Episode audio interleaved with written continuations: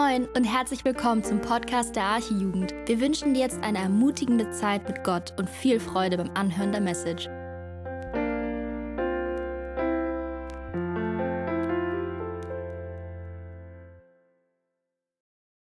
Ja, also, äh, ich freue mich, dass ich heute hier auf dieser Freizeit auch nochmal predigen darf. Ich hoffe, ihr seid noch alle gut dabei, seid alle fit, hattet heute einen einigermaßen entspannten Tag, seid nicht schon in so einem Tief drin. Das ist ja häufig so, dass man so ungefähr bei der Mitte sind wir jetzt hier angekommen, der Freizeit dann so ein bisschen durchhängt.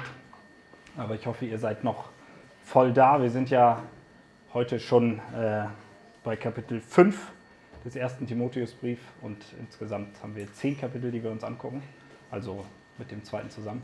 Das heißt, ungefähr die Halbzeit haben wir jetzt. Und es geht ja auf dieser Freizeit um die Hausregeln in der Familie Gottes. Und heute heißt das Thema, habt ihr vielleicht auch schon in, dem, äh, ja, in der Mappe gesehen, Verhalten zur Leiterschaft. Ich sage ganz ehrlich, als ich das nur diese Überschrift gesehen habe, mir den Text noch nicht angeguckt habe, hatte ich erstmal so ein bisschen Respekt davor. Es ist schon herausfordernd. Äh, als Teil der Leitung oder des Jugendteams hier dann darüber zu reden, wie ihr euch uns gegenüber zu verhalten habt. Äh, war da ein bisschen erleichtert, als ich gesehen habe, in erster Linie geht es um das Verhalten gegenüber dem Ältesten. Das heißt, ich sage euch in erster Linie, wie ihr euch Andi gegenüber zu verhalten habt. Aber auch so ein bisschen, äh, wie wir das allgemein auf ja, Verhalten gegenüber Leitung in der Gemeinde beziehen können. Und bevor wir damit anfangen, das Kapitel behandelt nämlich eigentlich noch ein paar andere Sachen. Gucken wir uns erstmal noch die ersten beiden Verse an, wo es darum geht, das knüpft so, knüpft so ein bisschen an das auch von ähm, gestern an, von Niklas die Predigt, äh, wie wir uns quasi in der Familie untereinander ermahnen sollen, wie man sich auf Sünden anspricht, wenn eben keine gesunde Lehre da ist. Wir haben das schon gehört, dass es einige Probleme in der Gemeinde in Ephesus gab, wo Timotheus war, auch unter anderem Irrlehren und ja, es gab einfach verschiedene Probleme. Und in den ersten beiden Versen geht er ganz kurz darauf ein, wie diese Sünde beim anderen äh, ja, angesprochen werden soll und wo es da auch Unterschiede gibt. Und das machen wir ganz kurz, damit wir erstmal eine allgemeine äh, Grundlage legen, wie das denn laufen soll, wenn das einfach zwei Geschwistern untereinander oder die Leitung gegenüber der Gemeinde, wie die sich verhalten sollen, um dann den Unterschied herauszustellen, wie man sich dann der Leitung gegenüber zu verhalten hat. Ihr werdet das auch im Laufe des Textes sehen. Und deswegen gucken wir uns auch erstmal nur die ersten beiden Verse an. Dann, nicht dass ihr euch wundert, überspringen wir 13 Verse. Da geht es um den Umgang mit Witwen in der Gemeinde. Ähm, nicht dass das Thema irgendwie, dass man darüber nicht predigen könnte, aber äh, wir haben eben den Fokus darauf, wie man sich der Leiterschaft gegenüber verhalten soll. Und das Darauf setze ich auch den Fokus, deswegen gucken wir uns den Text heute nicht an. Und dann gucken wir uns nochmal die Verse 17 bis 21 an. Ähm, genau. So wisst ihr schon mal so grob, äh, wie heute das Programm aussieht. Genau, deswegen lasst uns starten und wir lesen erstmal nur die ersten beiden Verse. 1. Timotheus 5, die Verse 1 und 2. Und da heißt es, einen älteren Mann fahre nicht hart an, sondern ermahne ihn wie einen Vater, jüngere wie Brüder, ältere Frauen wie Mütter, jüngere wie Schwestern in aller Keuschheit. Was hier ganz interessant ist, und das ist ja eigentlich auch das Thema von unserer gesamten Freizeit, ist, dass hier das erste Mal konkret auch das Bild von der Familie äh, angewandt wird auf, auf die Gemeinde. Ähm, und je nachdem, in was für einer Familie du selbst aufgewachsen bist, verbindest du vielleicht auch unterschiedliche Dinge ähm, damit. Also wenn du in einer guten Familie aufgewachsen bist und ihr hattet ein liebevolles Verhältnis und alles war super, dann kannst du dich da vielleicht besser mit identifizieren. Das ist für dich etwas, etwas Schönes. Familie bedeutet Liebe, bedeutet Zuhause sein. Aber es gibt auch viele hier, die dieses Bild nicht hatten, für die Familie etwas ja, schwierig ist, etwas herausforderndes. Es ist da, wo es kracht, gerade da, wo man eigentlich möglichst schnell raus will. Und es ist ganz klar und sicherzustellen, dass natürlich das Bild, was, was die Bibel von Familie hat, ein, ein liebevolles Bild ist, ein positives Bild ist. Und das ist auch das äh, Bild, was äh, ja, Paulus hier verwendet, wenn er von der Familie spricht, dass man, ja, wie man, dass man die Eltern wie ein Vater ähm, behandeln soll, Jüngere wie Brüder und so weiter. Das ist etwas, ist immer etwas Gutes damit gemeint. Das heißt, wenn man jemanden ermahnt, das sieht man auch schon im Wort, was er hier verwendet, dann ist das nichts, was irgendwie etwas Negatives ist, dass man den anderen irgendwie fertig macht, dass man sich über den anderen stellt, sondern das Ermahnen bedeutet, dass man an die Seite von jemandem kommt, der irgendwie gefallen ist und man hilft ihm mit aufzurichten. Man unterstützt die Person. Das ist etwas Gutes, was man macht und nicht etwas Herabwürdigendes. Das ist ganz wichtig, dass wir das verstehen, was für ein Bild die Bibel von Familie hat. Etwas Gutes, ein geschützter Rahmen, etwas Liebevolles, etwas Vertrautes, ein Zusammenhalt. Genau. Und warum es so wichtig ist, also warum Paulus das ja auch anspricht, dass man einander ermahnen muss, ist, dass wenn Sünde, wenn etwas ja, in diese Familie reinkommt, was ja nicht, nicht Gottes Willen spricht, dann zerstört das immer. Es hat immer einen negativen Einfluss. Und in einer wirklich, ja, in einer wirklich liebenden Familie kann Sünde nicht ignoriert werden.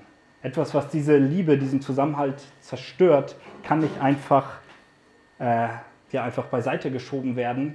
Manchmal hat man erst das Gefühl, ja, ich, ich will die Person nicht verletzen, deswegen spreche ich sie nicht auf dieses Fehlverhalten an, aber genau das ist falsch, sondern in, einer, in einem liebevollen Umgang gehört es dazu und sind wir sogar verpflichtet, dass wir auf, ja, auf Fehlverhalten beim anderen hinweisen, aber eben in der richtigen Art und Weise. Jesus spricht darüber auch in Matthäus 18, die Verse 15 bis 17, da heißt es, wenn aber dein Bruder an dir gesündigt hat, so geh hin und weise ihn zurecht unter vier Augen. Hört er auf dich, so hast du deinen Bruder gewonnen. Hört er aber nicht, so nimm noch einen oder zwei mit dir, damit jede Sache auf der Aussage von zwei oder drei Zeugen beruht. Hört er aber auch auf diese nicht, so sage es der Gemeinde. Hört er aber auch auf die Gemeinde nicht, so sei er für dich wie ein Heide und ein Zöllner. Wir sehen hier, wie ja, Jesus auch erstmal dieses Bild von Familie eigentlich verwendet, indem er sagt, wenn dein Bruder gegen dich gesündigt hat, das heißt, das ist etwas, was häufig verwendet ist. Wir sind als, als Gemeinde sind wir Geschwister untereinander. Das ist erstmal schon mal wichtig. Und auch hier wird dadurch deutlich, dass dieses Ermahnen, dieses darauf ansprechen immer im Liebe geschehen soll. Wir versuchen dem anderen zu helfen. Und wie wir das machen, das hängt ein bisschen von der Stellung des Gegenüber ab und auch von deiner eigenen Stellung.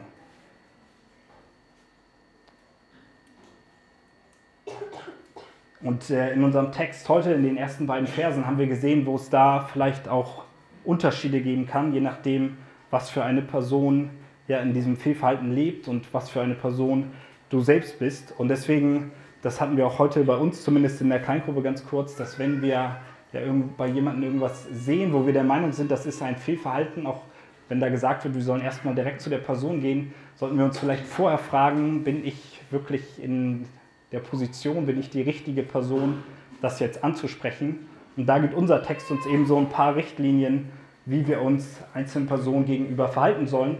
In erster Linie schreibt er das ja Timotheus, also einem jüngeren Mann. Wir sind ja auch alle hier noch, äh, oder fast alle, ziemlich jung. Ähm, Genau, und deswegen das Erste, was Paulus Timotheus sagt, ist der Fall, wenn ein älterer Mann irgendwie, also ein Mann, der älter ist als er, deutlich, vielleicht auch schon erfahren, da irgendwie ein sündiges Verhalten aufweist, wie er den ansprechen soll.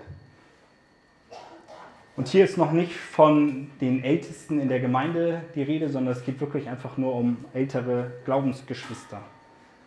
Und diesen soll er sich gegenüber verhalten, als wäre es der eigene Vater oder wer ist ein Vater? Und auch im Allgemeinen, und das sehen wir nicht in unserem Text hier, ist es wichtig, dass wir, wenn wir mit älteren Menschen zu tun haben, das heißt nicht nur ganz alte, sondern vielleicht auch einfach Leute, die erfahren, da weiter im Glauben sind, ähm, dass wir sie mit Respekt behandeln. Wobei die Bibel auch ganz konkret vom hohen Alter spricht und auch sagt, denen gegenüber sollen wir besonderen Respekt erweisen, wenn wir uns 3. Mose 19, Vers 32 angucken, wo es heißt, vor einem grauen Haupt sollst du aufstehen und die Person eines Alten ehren. Ähm, genau. Also das graue Haupt hat hier zwar noch niemand, Andi hat auch noch ziemlich dunkles Haar, noch keine grauen Haare, aber trotzdem sollten wir uns ihm gegenüber respektvoll verhalten, weil er älter ist. Und insbesondere Vater und Mutter gegenüber, da spricht die Bibel auch häufig von, soll man besonderen Respekt und Ehre erweisen.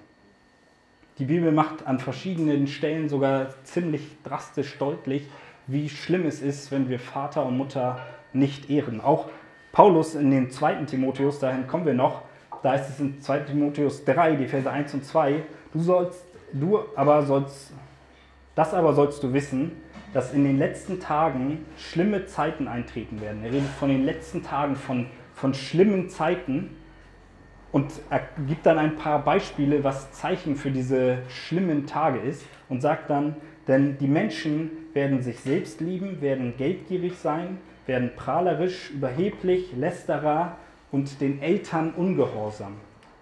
Dann kommen noch ein paar mehr Sachen, aber dass den Eltern ungehorsam gegenüber zu sein, ist ein, ein Zeichen der letzten Tage, ist etwas Schlimmes und auch im Alten Testament, in den zehn Geboten, wir haben es immer wieder, auch im Brief an die Epheser, es wird immer wieder erwähnt, wir sollen Vater und Mutter ehren. Und das ist wichtig, damit wir sehen, was das für eine krasse Aussage ist.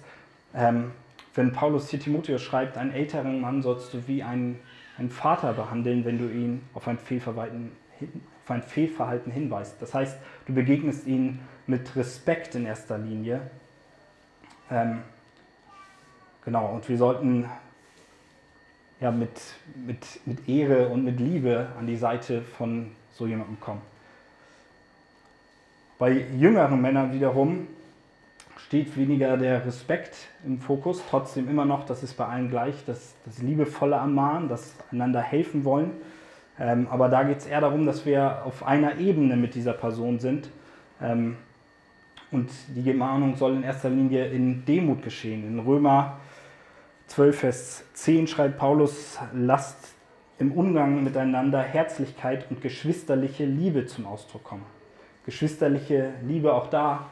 Es ist wichtig, dass wir uns das Bild angucken, wie Gott es gewollt hat und nicht, wie es vielleicht bei dir in der Familie äh, in echt aussah, sondern Gottes Ideal von geschwisterlicher Liebe. Ein liebevoller Umgang miteinander. Man kommt an die Seite, man ist demütig, man versucht ihm zu helfen, man weint mit der Person und versucht ihr aus diesem Fehlverhalten herauszuhelfen.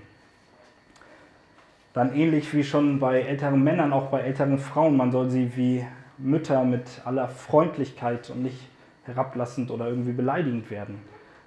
Ähm, denn auch die Frauen, auch die Mütter äh, soll man mit Respekt behandeln. Das ist nicht nur auf ältere Männer bezogen und bei den Frauen kann man machen, was man will, so ungefähr, sondern äh, auch die Mütter, auf die soll man hören. Auch davon lesen wir viel in den Sprüchen. Ich gehe da mal nur ganz schnell durch, um so ein paar äh, Grundlagen hier zu legen. Bei den jüngeren Frauen, das ist jetzt natürlich aus Sicht der Männer hier geschrieben oder an Timotheus, er schreibt Paulus sogar explizit noch dazu, das macht er bei den anderen nicht, dass die Ermahnung in aller Keuschheit oder in Zurückhaltung geschehen soll. Äh, das spricht dann auch so ein bisschen das Thema an, was Andi ganz am Anfang einmal erwähnt hat, wenn es ums Thema Mentoring geht, wenn man enge Seelsorgegespräche führt, dass es einfach weise ist, dass man das nur mit einem gleichgeschlechtlichen Partner zusammen macht und Männer und Männer zusammen Mentoring machen oder Männer und Jungs und äh, Mädels untereinander, damit man sich eben nicht in Versuchung begebt, irgendwie zu weit zu gehen, sondern man soll sie behandeln wie eine Schwester und äh, genau, da auch in aller Liebe kommen und vor allen Dingen in aller Keuschheit, Zurückhaltung, sich nicht in die Gefahr begeben, dass da irgendwie Gefühle entstehen können, weil es gibt weniges, was irgendwie schlimmer ist und da gibt es dramatische Geschichten, wenn Pastoren oder auch leitende Persönlichkeiten einer Frau so intensiv irgendwie Seelsorge be betreiben. Zuerst ist es Seelsorge und irgendwann fallen sie dann im schlimmsten Fall irgendwie in Ehebruch, weil sie zu intim miteinander wurden, äh, weil man sich so viel persönlich ausgetauscht hat und so viel anvertraut hat. Die Anweisungen von Paulus hier an Timotheus sind also eine klare Botschaft an alle Gläubigen, die äh, uns in erster Linie zeigen, wie wir mit Sünde in, geistlicher, in der geistlichen Familie umzugehen haben, dass wir darauf hinweisen sollen, dass wir das nicht einfach unter den Tisch fegen sollen, dass wir in aller Liebe zueinander kommen sollen und uns helfen sollen, da rauszukommen. Es wird deutlich, dass diese Sünde nicht ignoriert werden darf, ähm, nur um der Konfrontation aus dem Weg zu gehen, sondern Sünde muss immer angesprochen werden. Und äh, gerade an dem Beispiel, ja, was wir von Jesus in Matthäus gesehen haben, ist das untereinander auch so, dass man erstmal, wie gesagt, wenn man in der richtigen Position ist, auch alleine zu der Person gehen kann, wenn sie dann nicht hören, äh, dann sich vielleicht noch zwei, drei Zeugen dazu holt. Das ist auch übrigens ganz praktisch einfach sinnvoll, kann ich auch aus eigener Erfahrung sagen, dass vielleicht man so, bevor man Person direkt anspricht, manchmal einfach mit Leuten, die vielleicht auch eng dran sind oder die einen anderen Blick darauf haben, einfach mal fragt, ob die es überhaupt genauso sehen oder ob man nicht an sich selbst erstmal irgendwie arbeiten muss. Genau, das ist so die Grundlage, die wir legen und die wir uns anschauen, damit wir jetzt gleich den Kontrast, wie der, der Unterschied zu den Ältesten oder zur Leiterschaft ist, noch ein bisschen deutlicher wird. Und jetzt äh, springen wir eben ein paar Verse Verse 13 bis 16 gucken wir uns nicht an, sondern springen direkt in Vers 17. Und äh, genau. In Vers 17 heißt es dann, die Ältesten, die gut vorstehen, sollen doppelter Ehre wert geachtet werden, besonders die, welche im Wort und in der Lehre arbeiten. Denn die Schrift sagt, du sollst dem Ochsen nicht das Maul verbinden, wenn er drischt, und der Arbeiter ist seines Lohnes wert. Gegen einen Ältesten nimm keine Klage an, außer aufgrund von zwei oder drei Zeugen. Die, welche sündigen, weise zurecht vor allen, damit sich auch die anderen fürchten. Ich ermahne dich ernstlich vor Gott und vor dem Herrn Jesus Christus und den auserwählten Engeln, dass du dies ohne Vorurteil befolgst und nicht aus Zuneigung tust. Was wir hier in diesen Versen sehen, sind zwei Sachen. Zum einen sehen wir, dass äh, der Leiterschaft gegenüber oder den Ältesten, wir müssen gleich nochmal gucken, was davon man auf die Leiterschaft allgemein anwenden kann und was wirklich nur für die Ältesten gilt. Äh, auf jeden Fall, dass die Ältesten, die Gruppe, die hier angesprochen wird, zum einen besondere Ehre und auch besonderen Schutz unterliegen im Vergleich zu dem, was wir gerade gesehen haben, aber auch eine besondere Warnung für die Leiterschaft ausgesprochen wird. Gucken wir zunächst einmal auf den besonderen Schutz, die besondere Stellung, die äh, der Älteste haben und schauen dafür erstmal nur Vers 17 und 18 an, wo es eben heißt, dass sie doppelte Ehre bekommen sollen.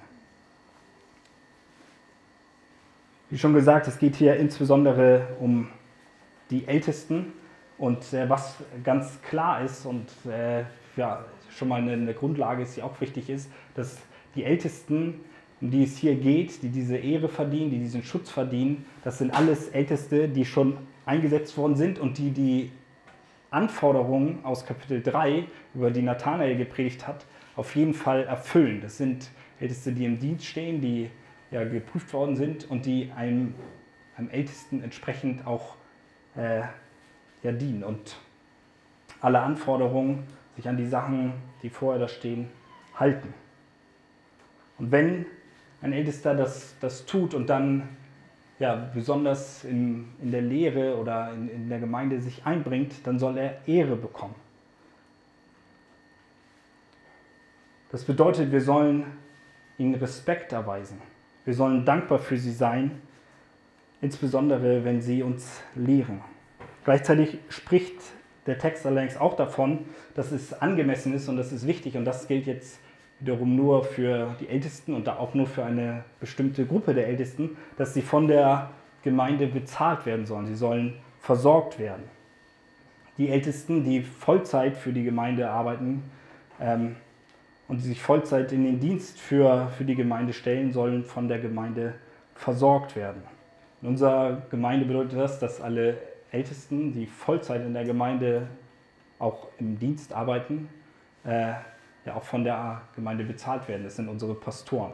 Und Daniel ist nochmal ein anderer Fall, der nur als Büroleitung gearbeitet, aber nicht als Ältester eingesetzt ist. Aber naja, wollen hier nicht zu kompliziert werden.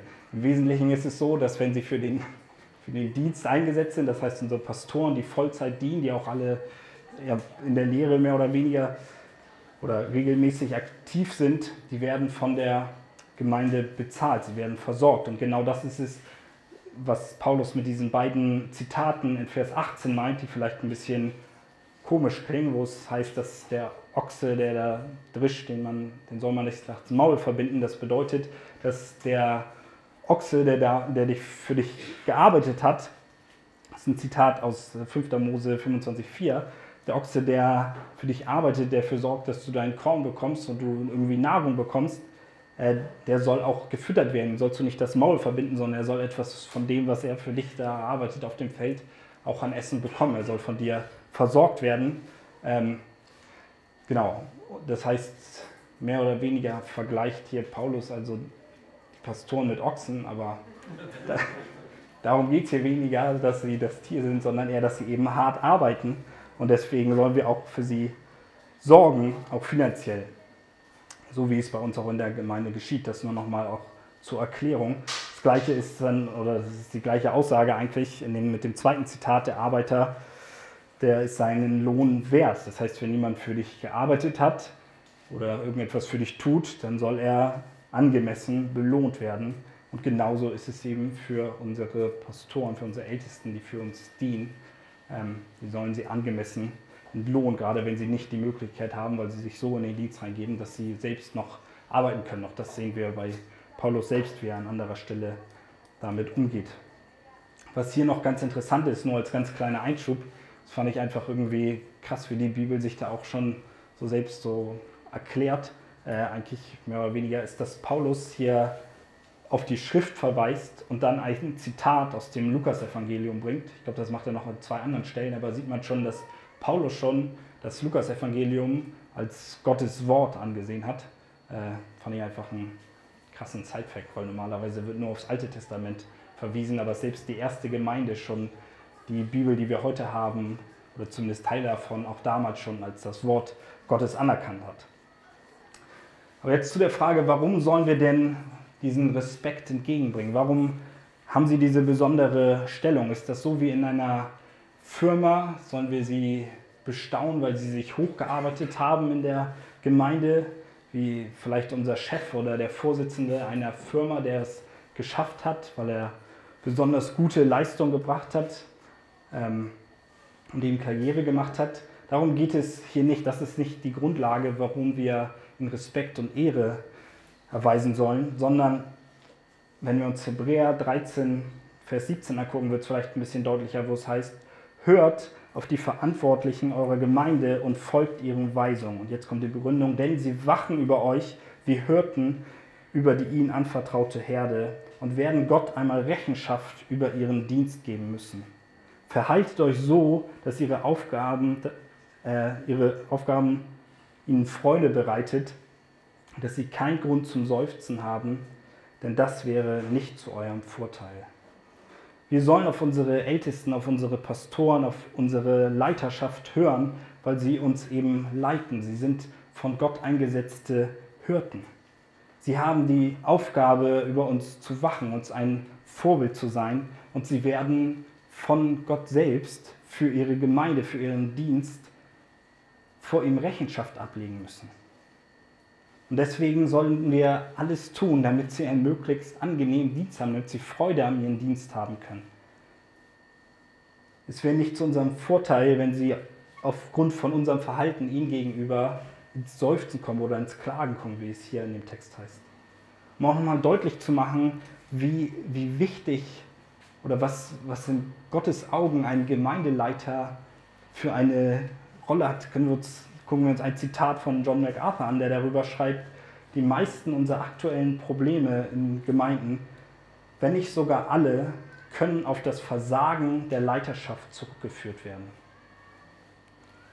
Und das zeigt uns, macht deutlich, wie wichtig eine gute Leiterschaft ist und wie dankbar wir dafür sein dürfen, wenn wir eine solche Leiterschaft haben. Und ich bin davon überzeugt, dass wir eine solche Ältestenschaft und solche Pastoren bei uns in der Arche haben.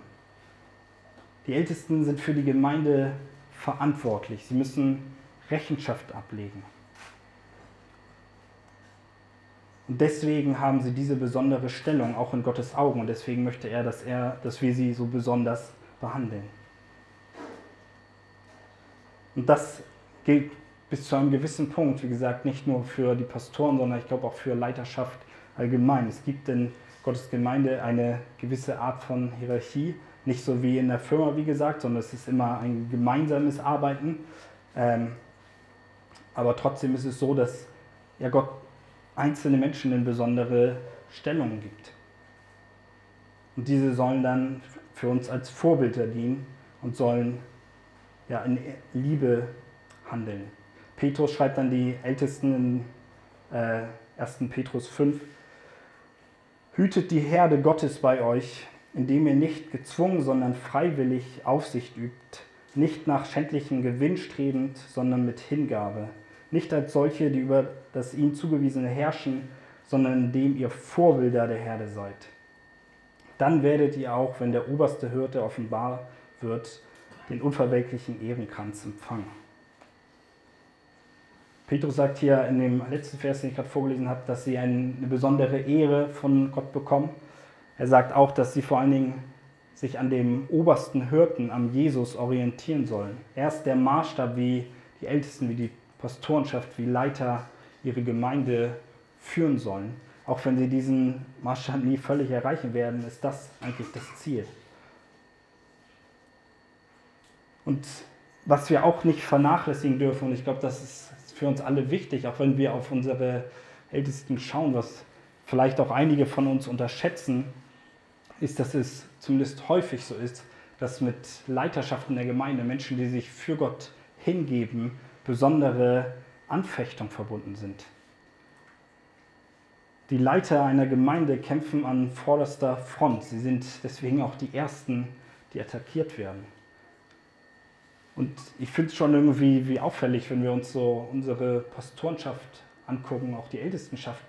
Wenn wir so in das Leben hineinschauen, sehen wir, dass echt eigentlich jeder von denen in irgendeiner Form echt große Herausforderungen hat, häufig auch dadurch, dass die Pastoren oder ältesten Frau durch eine schwere Krankheit geht, was für die ganze Familie zum Teil echt herausfordernd ist. Ich glaube, die meisten von euch kennen auch die Geschichte hier von Andi und Angela oder von der ganzen Familie Märtin. Und ich glaube, man darf da nicht vergessen, dass auch jeder von uns natürlich Herausforderungen hat, aber diese geistliche Ebene, auf die, das, auf die eine, eine Leiterschaft attackiert wird, ist echt, echt nicht zu unterschätzen. Und ich glaube, wir machen uns das nicht häufig genug klar, was das eigentlich bedeutet, dass sie für uns Rechenschaft ablegen, dass sie für uns vorangehen und dass, sie, dass der Feind Interesse daran hat, dass genau diese Leiter fallen. Denn wenn ein Hirte fällt, dann ist es so, dass er meistens einen Großteil der Herde mit sich reißt. Auch das hatte Nathanael am Anfang von seiner Predigt schon gesagt, als er das Bild mit dem Busfahrer auch verwendet hat. Wenn, wenn der Leiter, der Hirte der Gemeinde einen falschen Weg einschlägt, dann reißt der den, ein, häufig einen Großteil der Gemeinde mit. Er richtet größeren Schaden an. Das ist, also versteht mich da jetzt nicht falsch. Es ist trotzdem natürlich schlimm, wenn ein, ein Mitglied einer Gemeinde in Sünde fällt oder sich vom Glauben abkehrt oder ja, in irgendeinem Fehlverhalten verharrt. Das ist immer etwas Schreckliches und wir trauen darüber, aber den Schaden, den es anrichtet, wenn der Feind es schafft, einen Hirten, einen Pastor, einen Leiter zum Fall zu bringen, ist häufig höher, weil so viele andere mitgerissen werden. Und es ist tragisch, dass es leider einige Beispiele dafür gibt, wie schwerwiegend so ein ja, Fall eines Pastors sein kann.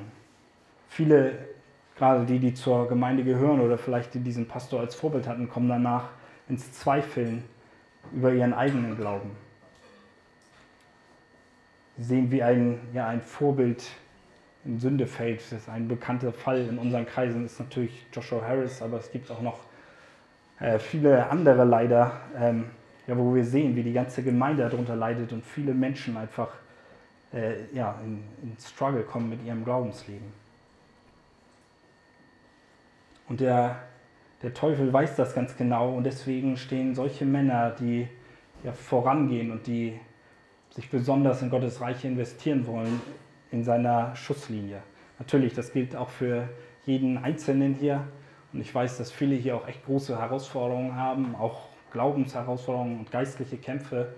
Ähm, aber trotzdem versteht ihr, glaube ich, den Punkt, den ich hier machen will. Und ich kenne das auch persönlich so ein bisschen und weiß auch, dass es hier andere gibt, auch welche, die hier mit in der Leitung sind, dass äh, auch wenn ich kein Pastor bin und mich auch nicht auf die Ebene stellen möchte in irgendeiner Weise, ähm, habe ich es doch schon erlebt, dass die Momente, wo ich mich bewusst dafür entschieden habe, dass ich mich mehr in die Gemeinde investieren will, dass ich gewisse Aufgaben übernehme, dass ich äh, zum Beispiel hier anfange zu predigen oder ins Jugendteam reinkomme, ist, dass das häufig gepaart war, dass es in irgendeiner Form ziemlich zeitgleich ungefähr und eigentlich dauerhaft immer wieder große geistliche Anfechtung gibt. Und ich merke, ich, also, dass da wirklich Beschuss ist, dass da Herausforderungen sind und dass da jemand ist, der ein Problem damit hat, dass sich junge Männer und Frauen in das Reich Gottes investieren wollen.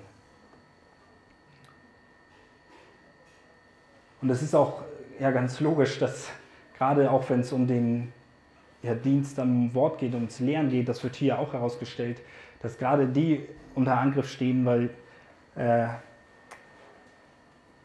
genau, wir an anderer Stelle lesen, dass, dass durch die Predigt eigentlich, durch das Verkündigen des Wortes der Glauben kommt. Und natürlich hat der Feind kein Interesse daran, dass noch mehr verkündigt wird und noch mehr Menschen zum wahren Glauben an Jesus kommen. Und diese ganzen Gründe, was ich äh, gerade gesagt habe, dass es eben diese besonderen Anfechtungen gibt, dass sie eben sich für Gott ganz investieren, dass sie uns vorangehen sollen, dass sie die Vorbilder sind, dass sie Verantwortung haben, dass sie für die Gemeinde Rechenschaft ablegen sollen. Deswegen schreibt Paulus in Vers 19, gegen einen Ältesten nimm keine Klage an, außer aufgrund von zwei oder drei Zeugen. Wir haben in Matthäus ganz am Anfang gelesen, dass man zuerst alleine auf eine Person zugehen soll und sie zurechtweisen soll, zwar in aller Liebe, aber man soll zu seinem Bruder gehen und wenn er dann nicht hört, dann soll man vielleicht zwei und drei Zeugen äh, dazu holen. Und wenn er dann nicht hört, dann soll man vor die Gemeinde gehen. Aber hier sehen wir, dass ja bei Ältesten, bei der Leiterschaft ein anderer Maßstab angelegt wird. Und Paulus sagt hier eigentlich, wenn du irgendwie was hörst, dass Leute etwas gegen, von, also wenn du es von einer einzelnen Person hörst, dass sie irgendwas gegen die Ältestenschaft, gegen die Leiterschaft sagen, dann stell dich eigentlich erstmal taub. Hör da einfach nicht hin. Nimm keine Klage an, erst wenn sich der Verdacht irgendwie bestätigt. Und der Grund dafür ist nicht, dass unsere Leiter, unsere Pastoren, unsere Ältesten, dass sie keine Sünde in ihrem Leben haben. Aber wenn, äh, und wenn da wirklich äh, schwerwiegende Sünde in dem Leben ist, das sehen wir ja auch in dem Text, dann gilt auch dieser besondere Schutz nicht mehr. Dafür werden wir gleich noch hören. Aber der Schutz gilt eben so weit, dass man nicht gleich jeder Anklage glauben soll, eben weil sie so, so stark unter ja, Beschuss und in der Gefahr stehen. Und es gibt wahrscheinlich keine Gemeinde, wo es irgendwie mal irgendwelche Anschuldigungen gegenüber den Leitern gibt. Ähm, und das kann ganz unterschiedliche Gründe haben. Vielleicht sind da Leute, die einfach nur neidisch sind oder die einfach was gegen die Gemeinde haben, die irgendwie dem ja, irgendwie was, eine üble Nachrede machen, vielleicht auch Nicht-Christen oder vielleicht auch Menschen, die einfach unzufrieden sind mit ihrer Leitung. Vielleicht hat das gar nichts mit der Person zu tun, aber wenn wir all dem sofort immer Glauben schenken würden, dann müssten wir, glaube ich, andauernd unsere Leiterschaft wechseln. Und hier ist auch jeder Einzelne, glaube ich, von uns gefordert, äh, dass wenn wir in der Gemeinde so etwas mitbekommen sollten, dass irgendetwas über ja, im Umlauf ist, irgendwelche Gerüchte, insbesondere über die Leitung, ähm, dass wir denen nicht sofort Glauben schenken. Wir sollen unsere Leitung ehren, wir sollen Respekt vor ihnen haben. Wir sollen für solche Anschuldigungen taub sein oder sogar dazwischen gehen und sagen, wenn sich das nicht bestätigt und das nur Vermutung von einer Person ist, dann sollen wir dem keinen Raum geben. Vielleicht bist du sogar so eine Person, die schnell irgendwie mal sowas streut, irgendwelche Halbwahrheiten erzählt und dann stehen irgendwelche Lügen und da möchte ich uns wirklich Herausforderungen, dass wir das prüfen und nicht einfach sofort allem Glauben schenken und so der Aufforderung, dass wir respektvoll der Leitung gegenüber sein sollen, nicht nachkommen.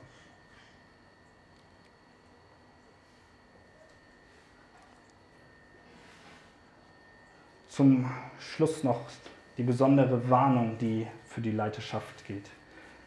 Älteste und Leiter sollen zwar vor Anschuldigungen beschützt werden, wenn sich aber die Sünde in ihrem Leben bestätigt, dann haben sie keine Immunität, sondern müssen die Konsequenzen tragen. Und in gewisser Hinsicht werden sie dann sogar strenger bestraft als äh, ja, vielleicht irgendein normales Mitglied. Die, welche sündigen, sollen zurechtgewiesen werden. Und äh, da ist auch nochmal wichtig, auch wenn er schreibt, die, die sündigen, sollen zurechtgewiesen werden. Ich habe gerade schon gesagt, kein Leiter ist völlig ohne Sünde. Natürlich haben sie alle ihre Sünden und umso besser man sie kennt, wird man auch da irgendwann ein sündhaftes Verhalten äh, ja, mitbekommen. Aber es geht hier darum, wenn sie in ihrer Sünde verharren, wenn sie es geheim tun und keine Buße darüber tun. Oder auch ganz besonders, wenn es eben eine Sünde ist, die explizit sie als äh, Ältesten disqualifiziert, weil es eine Sünde ist, die quasi gegen die Qualifikation aus 1 Timotheus 3 ähm, ja, widerspricht oder das beinhaltet. Wenn ein Leiter in eine solche Sünde fällt, dann muss er zurechtgewiesen werden und das eigentlich ziemlich direkt vor der gesamten Gemeinde. Es kann nicht einfach nur äh, im privaten Kleinkreis passieren, sondern dadurch, dass sie zwar diesen besonderen Schutz haben, gilt eben auch die besondere Warnung, dass wenn, wenn sich das wirklich bestätigt, dass sie dann eben auch, dass das strenger geahndet wird. Das bedeutet ganz praktisch, natürlich muss man das von Fall zu Fall begutachten, aber so allgemein sagt, wenn sie wirklich eine Sünde tun, die sie als Älteste disqualifiziert, dann müssen sie aus ihrem Dienst direkt enthoben werden. Äh, und ja, auch wenn sie Buße darüber tun, müsste man erstmal, allgemein gesagt, wie gesagt, man muss das genau gucken, aber wenn sie ja erstmal in der Sünde verharren, keine Buße tun, dann ist das sowieso klar, dann sind sie für den Dienst disqualifiziert.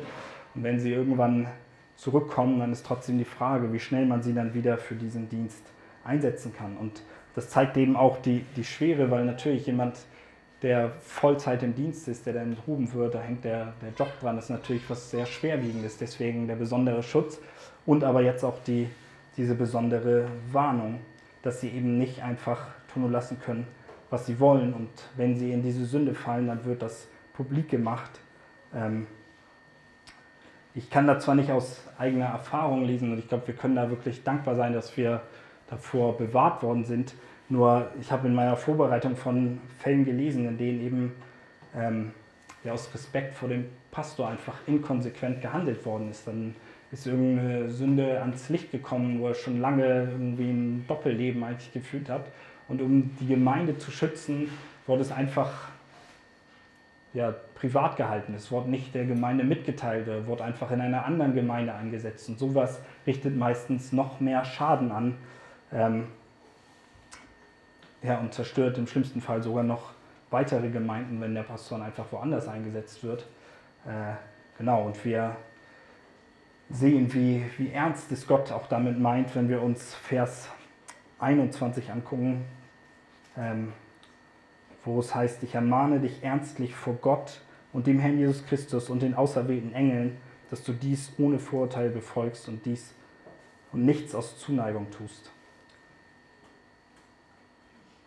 Paulus führt ja an, dass wenn er jemanden auf, jemanden auf die Sünde hinweist und jemanden zurechtweist, der in der Leiterschaft ist, ermahnt er ihn erst nicht, dass er dies ja, ohne Vorurteil tut, ohne irgendwelche Zuneigung. Das heißt nicht irgendwie auf ja, das, den Namen der Gemeinde irgendwie bedacht ist oder den Pastor als Person schützen möchte, sondern er sagt, Gott ist der Zeuge, Jesus ist Zeuge und auch noch auserwählte Engel sitzen quasi mit im Gerichtssaal und urteilen darüber. Und es ist wichtig, dass wir das ernst nehmen, weil ein Leiter eben diese Verantwortung hat. Er ist ein Vorbild, er muss vorangehen, er muss Rechenschaft anleben. Und eine so ernst schwerwiegende Sünde kann nicht einfach übersehen werden.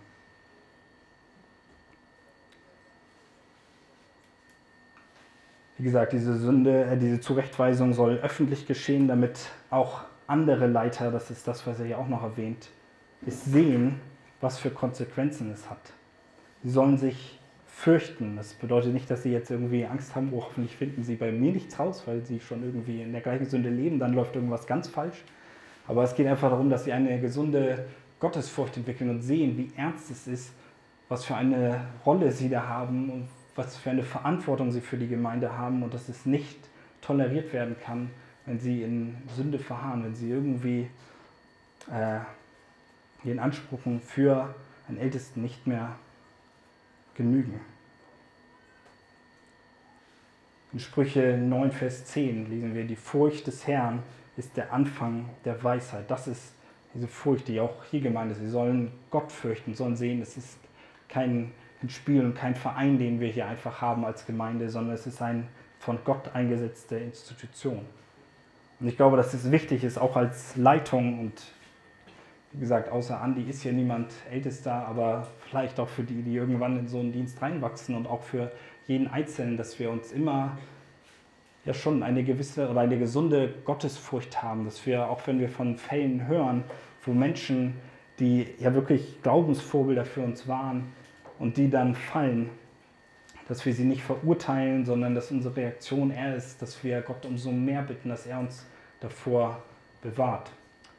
Ähm, ein Beispiel, ich hatte auch mal, nur mal so nebenbei hier, äh, mit Nathanael auf der Jesuierkonferenz genau darüber so ein, äh, ja, so ein Workshop oder so ein Seminar gemacht, wo es eben darum geht, wie wir damit umgehen sollen, wenn Vorbilder uns enttäuschen. Das heißt, wenn äh, dich das irgendwie interessiert, kannst du jeden aus dem Jugendteam, aber vielleicht auch auf Nathanael oder mich zukommen, weil wir uns damit mal ein bisschen mehr auseinandergesetzt haben. Ein Beispiel, das wir auch da genannt haben, was uns beide sehr bewegt hat, war, von Tom Schreiner, als er bei uns ein Modul beim Pastorenkolleg gegeben hat, wo er von sich selbst erzählt hat, dass er ja regelmäßig dafür betet, dass er nicht einen Ehebruch begeht. Und das klingt vielleicht erstmal merkwürdig, weil das eigentlich ein gestandener Theologe, ein Pastor ist.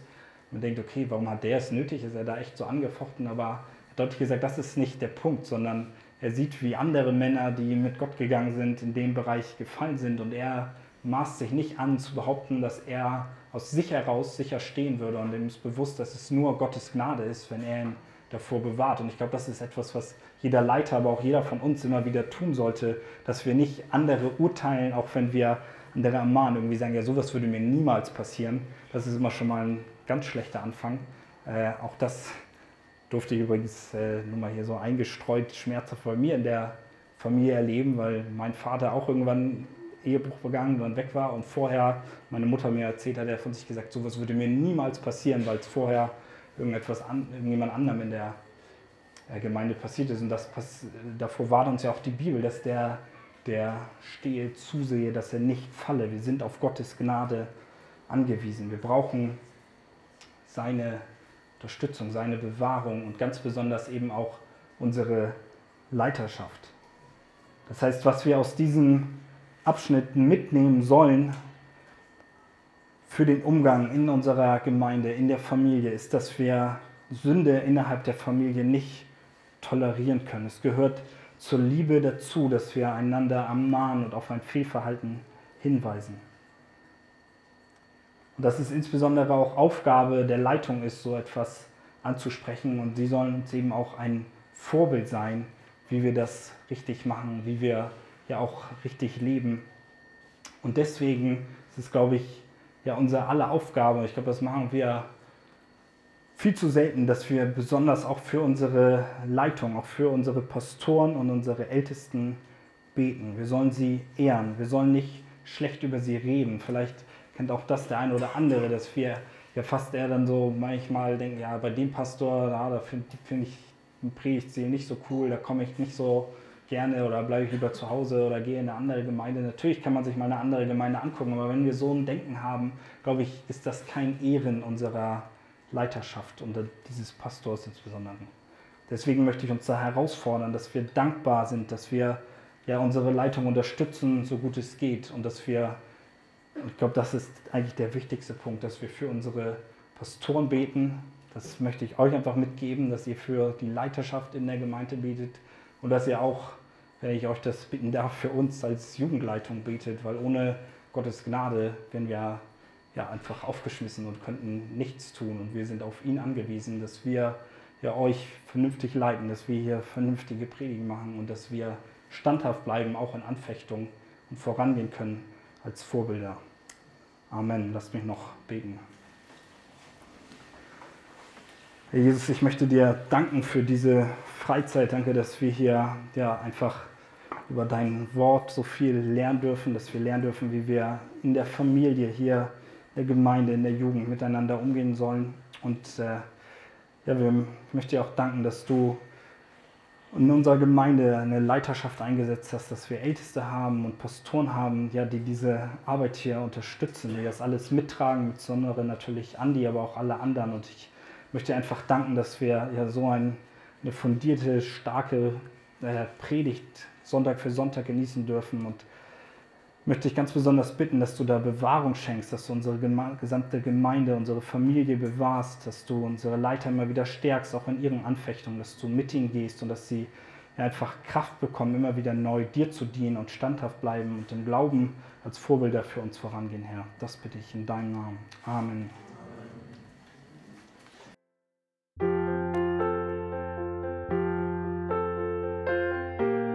Wir freuen uns, dass du heute mit dabei warst. Wir als Archijugend sind fest davon überzeugt, dass Gott auch heute durch sein Wort spricht und hoffen, dass du ihn durch diese Predigt besser kennenlernen konntest. Weitere Beiträge von uns findest du auch auf unseren Social Media Kanälen oder unter archijugend.de.